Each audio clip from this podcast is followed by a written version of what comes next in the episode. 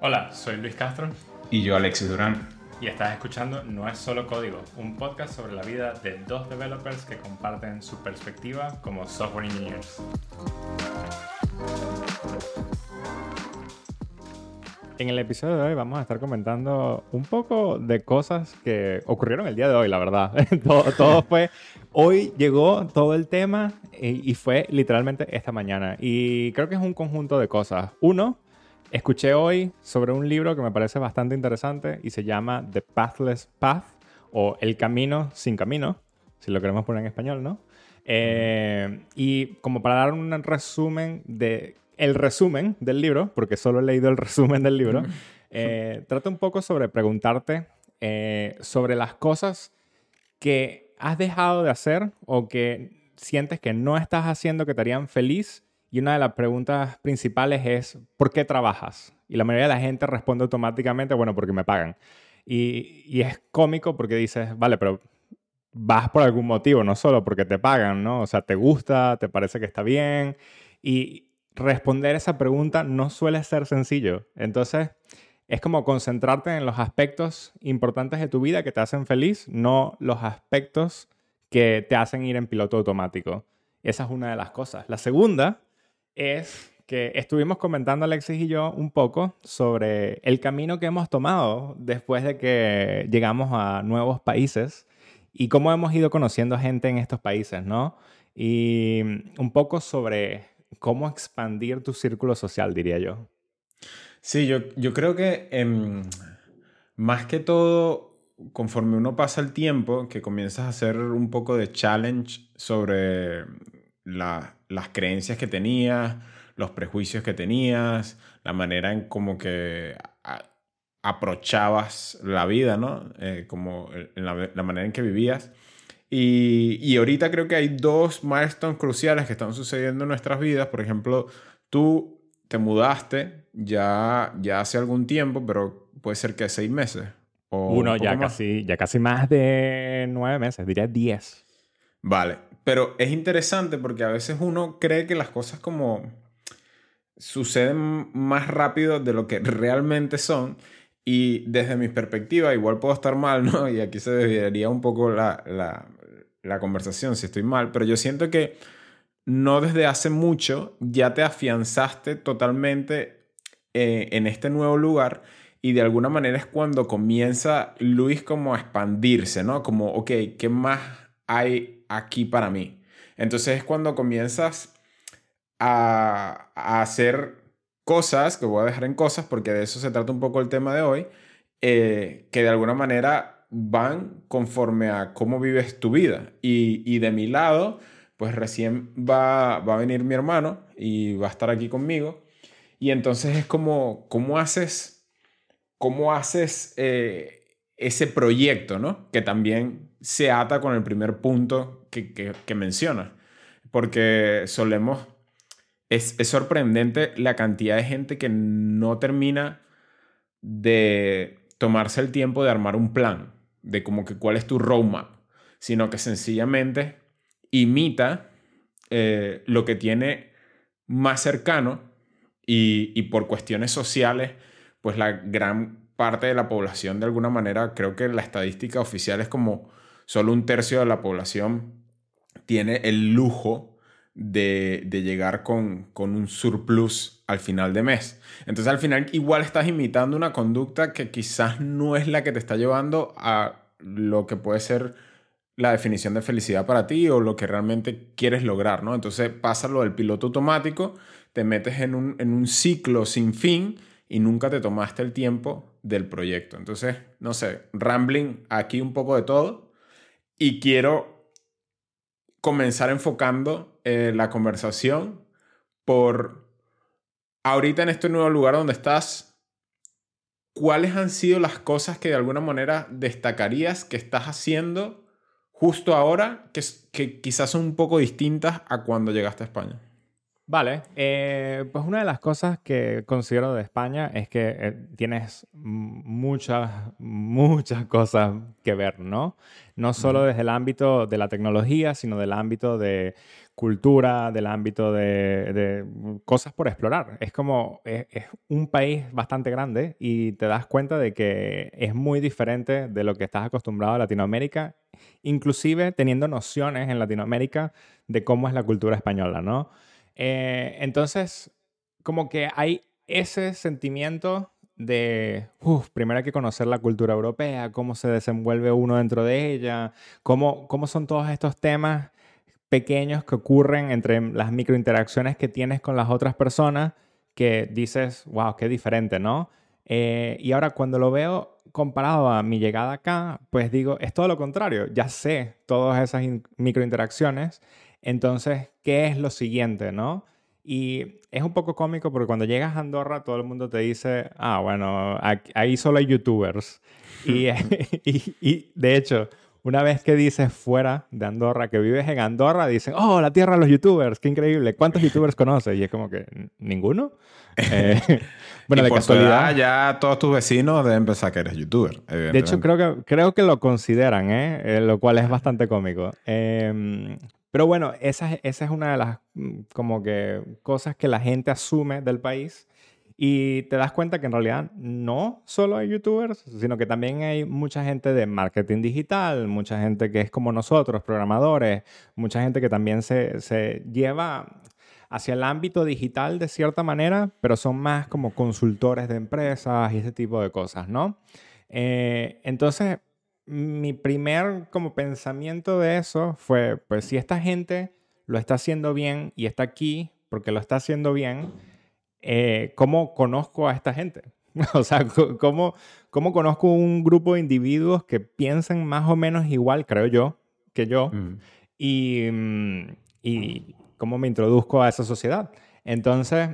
Entiendo que... entiendo que cuando hablamos de eso, disculpa que te interrumpa, de, de, eso de que lo están haciendo bien, estamos hablando de a nivel profesional o a nivel financiero o ambas, de alguna manera, es como esta, este pensar de que en el momento que te mudas a un lugar con Andorra, con ciertos beneficios eh, eh, de, taxes, económicos y todo esto, es quizás porque tienes algún plan mayor, ¿no? Creo que es más o menos lo que no piensa. Exacto, considero esas dos, esos dos puntos que mencionaste al comienzo, obviamente, por supuesto. Pero luego está un tercer componente, que es el hecho de te conoces a ti lo suficientemente bien como para decir, voy a hacer esto, quizás no lo voy a hacer durante un tiempo indeterminado, sino que tengo una misión y luego cumplo esa misión, ¿no? Y esa es más o menos mi idea también. Entonces, vale, ¿cómo, cómo entras en esta sociedad, no? Eh, y para mí una de las primeras cosas que a diferencia de haber hecho en España, eh, he hecho es como que un poco de, como que ese cold email, ¿no?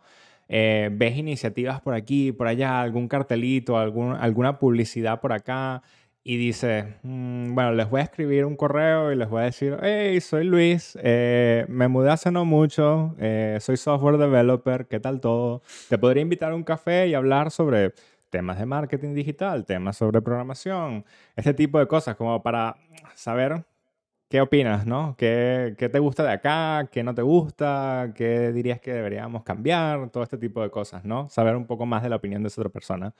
Y eso poco a poco me ha hecho como que entrar en grupos eh, de gente que se concentra bastante en esa parte de, digamos, negocios digitales, ¿no?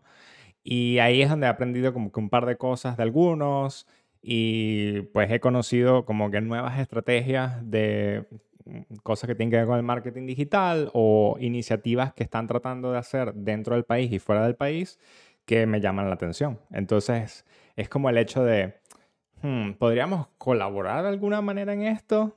Y creas un nuevo, como un nuevo hilo de conversación, quizás con más peso que cualquier otro hilo de conversación que puedas tener, porque lo que estás intentando hacer es como iniciar una relación de negocio.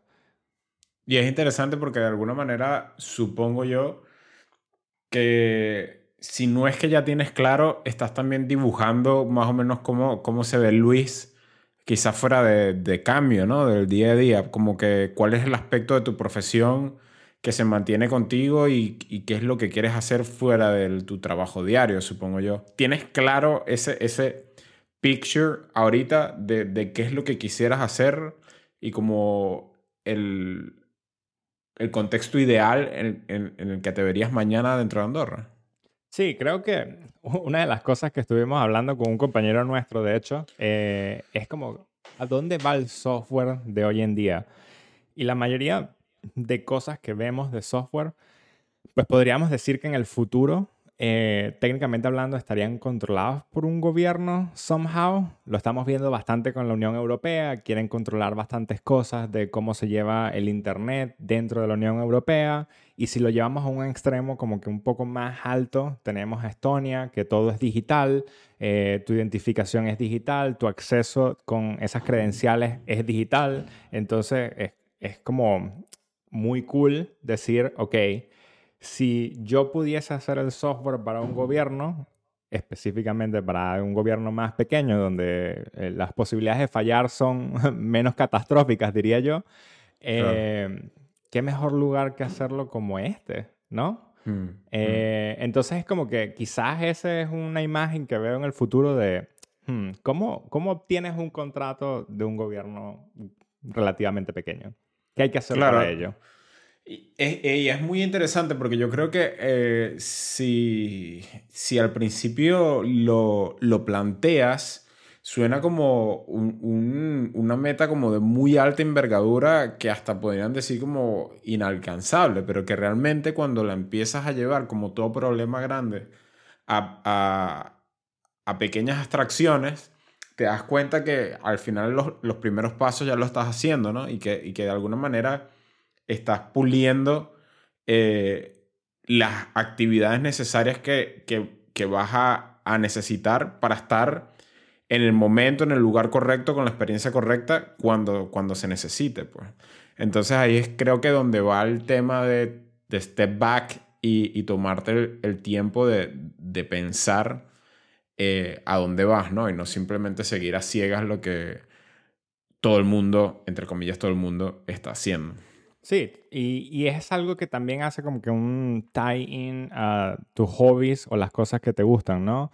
Eh, justamente este jueves tengo una reunión con una persona que desarrolló como una campaña slash medio software eh, para ayudar a lo que se llamaría aquí la perrera local, eh, solo que estamos en Andorra y solo hay una, y es del gobierno, ¿no? Entonces ya ahí ves como que cosas que, que se empiezan a entrelazar entre ellos. Ah, bueno, es una persona que ha tratado ya con enlaces del gobierno, comparte ciertos gustos conmigo. Yo tengo un perro, me gustan los perros y es natural como ser atraído a ese tipo de campañas porque dices, uh, el mensaje habla hacia mí y, y, o sea, tiene sentido y dices, Oye, si fueses a hacer esta campaña, o sea, si, si Luis tuviese influencia en esta campaña, ¿cómo lo haría? ¿No? Y entonces, luego es simplemente mandar un correo y decir, hey, me gustó bastante lo que hiciste, me parecieron estas ideas geniales. Yo como una persona que tiene un perro, eh, podría ver que hay ciertas cosas que se podrían mejorar como para que más personas como yo sientan interés al respecto y pues no sé si quieres hablar más de esas ideas. Entonces, es simplemente eh, encontrar ese tema en común eh, y lograr ver cómo tú le añades valor a esa persona, como para que encuentres una reunión donde haya un quid pro quo, ¿no? ¿Quid pro quo? Que los dos tenemos algún beneficio de ello. Quid pro quo es una situación mala dentro del trabajo, ¿ok? Esto es naranja, no, ya es rojo, creo, si es en el trabajo. Pero fuera del trabajo puedes encontrar ese tipo de situaciones. Vale, total que ganar, ganar. Una pregunta. Eh, ¿Tú en qué momento sientes que perdiste, si es que alguna vez lo tuviste, el, el miedo el prejuicio o no sé qué palabra utilizar a mandar esos call emails y hacer como ese push de vamos a reunirnos, te invito a un café, porque supongo yo que al menos para mí, a pesar de, de que yo pueda verme un poco extrovertido, creo que se me dificultaría este tipo de cosas. Creo que no lo he hecho nunca. Entonces te pregunto, ¿en algún momento fue como un, un lock, nuevo skill desbloqueado o siempre lo tuviste? Creo que, eh, primero que nada, eso es bastante cómico porque si nos ponen a los dos uno al lado del otro, estoy seguro que dirán que Alexis es más extrovertido que yo. Pero sí, eh, creo que lo he estado pensando mientras lo estás diciendo y lo único que me viene a la cabeza es que desde joven, no voy a decir pequeño, desde joven, eh, me involucré con diferentes organizaciones que trataban un poco sobre el tema de tecnología, pero era más como una una reunión abierta donde todos podían hablar sobre los temas y simplemente había que hacer una presentación cada mes si querías hacer tú una presentación. O sea, realmente la agenda era sumamente abierta y era como estas, ¿sabes? Como estos TikTok ahora que dicen, hice mi cumpleaños y hice que todos hicieran una presentación en mi cumpleaños. Una cosa así súper loca. Sí, sí, em, entonces es como, primero, las primeras reuniones a las que vas, pues te sientes como un espectador y dices, no, esta gente está loquísima, ¿qué están haciendo aquí? Y luego te das cuenta de que hmm, yo creo que yo quiero ser uno de esos locos también. Entonces, perder el miedo escénico, pues fue lo primero. Es el hecho de decir, voy a hablar sobre un tema del cual me siento bastante cómodo, con gente que comparte ciertos gustos conmigo. Y luego de ahí, pues es el hecho de explorar un poco más e indagar un poco más. Y de hecho así fue como conocí a uno de nuestros compañeros eh, que fue el hecho de simplemente decir, pues tengo este tema, me siento bastante apasionado sobre ello, pero no tengo quien logre terminar de hacerlo. Y es lo que vengo yo aquí a exponer. O sea, como que tengo esta idea y necesito ayuda. ¿Quién quiere ayudarme? Y entonces ahí ves que ese tipo de perfiles que son menos extrovertidos, eh, pues pueden entonces también decir, bueno, yo, yo podría hacer algo de eso, ¿sabes? Claro, lo único que eh, falta es quien, quien como que rompa el hielo, ¿no? Exacto. Porque al final, justo ahorita diciendo esto, me hace, me hace pensar mucho cuando habitualmente escucho a la gente, por ejemplo, creo que lo he mencionado muchísimo, pero típico que, me, que dicen, bueno, es que en este lugar yo llego, pero nadie saluda. Y es como, pero tú saludas a la gente, ¿sabes? Entonces es como, o esta persona, eh, no sé, tiene pinta de ser antipática porque es que te ve y no te saluda. Probablemente tiene la misma vergüenza que tienes tú de acercarte y decir, buenos días, ¿qué pasó? ¿Cómo estás? Entonces, al final estoy diciendo todo esto porque eh, es eso, es como a veces realmente el bloqueo es tan ficticio que simplemente lo que necesitas es alguien que haga ese call reach out porque las dos personas están como ansiosas de, compartir esa, ese aspecto en común que se tiene, pues sobre todo cuando es algo que te apasiona tanto. Sí, totalmente. Y de hecho es un poco sencillo, eh, y quizás aquí yo estoy hablando desde el tema de que soy una persona extrovertida de cierta manera y lo encuentro sencillo, ¿no? Eh, pero por lo menos el hecho de hoy justamente fui al mercado cuando estaba pagando, la persona que me atendió en la caja, pues me preguntó sobre un par de cosas que estaba comprando y cómo las utilizaba dentro de la cocina. Y pues yo le empecé a comentar, mira, lo utilizaría para esta receta de esta manera, si quisieras hacerlo y hacerlo más fácil, lo puedes hacer de esta manera y esta manera. Y se notaba que los dos estábamos bastante interesados en la conversación. Yo, porque a mí me gusta exponer mis recetas eh, dentro de la cocina, y esta persona porque realmente quería aprender. O sea, su pregunta vino de un lugar de interés, ¿verdad? Mm. Entonces, es el hecho de decir, pues si ese tipo de preguntas ocurren dentro de tu ambiente, no tomarlas como un ah, otra cosa, otro momento, que X, Y, Z, sino como realmente darle tu tiempo y decir, bueno, o sea, si realmente quieres saberlo, vamos con todo. Aquí, aquí vamos a aprender entre los dos. Eh, no, y digo vamos a aprender entre los dos porque tú también aprendes a explicarte mejor cuando te encuentras en esas situaciones con un completo extraño para ti. Sí, al final, pues básicamente eh, yo, yo lo que escucho de, de este un poquito rambling que hemos tenido hoy es el hecho de que hay que constantemente exponerse a todas estas cosas que si bien ya sabemos que nos dicen a cada rato el cliché de, hablar con la gente, de aproximarte a los lugares donde quieres estar, de acercarte a la gente con la que te sientes identificado. Todo este tipo de cosas es como que siempre lo escuchamos, pero rara vez realmente lo ponemos en práctica, pues. Y pasa desde el momento en que te entras a un supermercado y compartes una receta, por ejemplo, como estás diciendo tú, desde que entras a un gimnasio y le preguntas a la persona que está al lado cómo le va y no sé, de repente cuál cuál problema de repente está teniendo y cómo lo puedes ayudar, como aportar valor, como estás comentando tú, y, y recordar pues que al final probablemente lo único que haga falta es el primero que rompa el hielo, pero que realmente hay, hay dos personas o más que, que se quieren relacionar pues, y, y ya está. Totalmente. Así que bueno, como ya saben, eh, todas las semanas estamos aquí hablando un poco sobre temas de introspección de nuestra vida y el mundo de la tecnología. Arroba no es solo código, es como van a encontrar nuestro podcast en internet. Arroba Duramla, Alexis Durán, arroba Castro Luis Castro y nos siguen dejando saber lo que quieran escuchar. Nos vemos.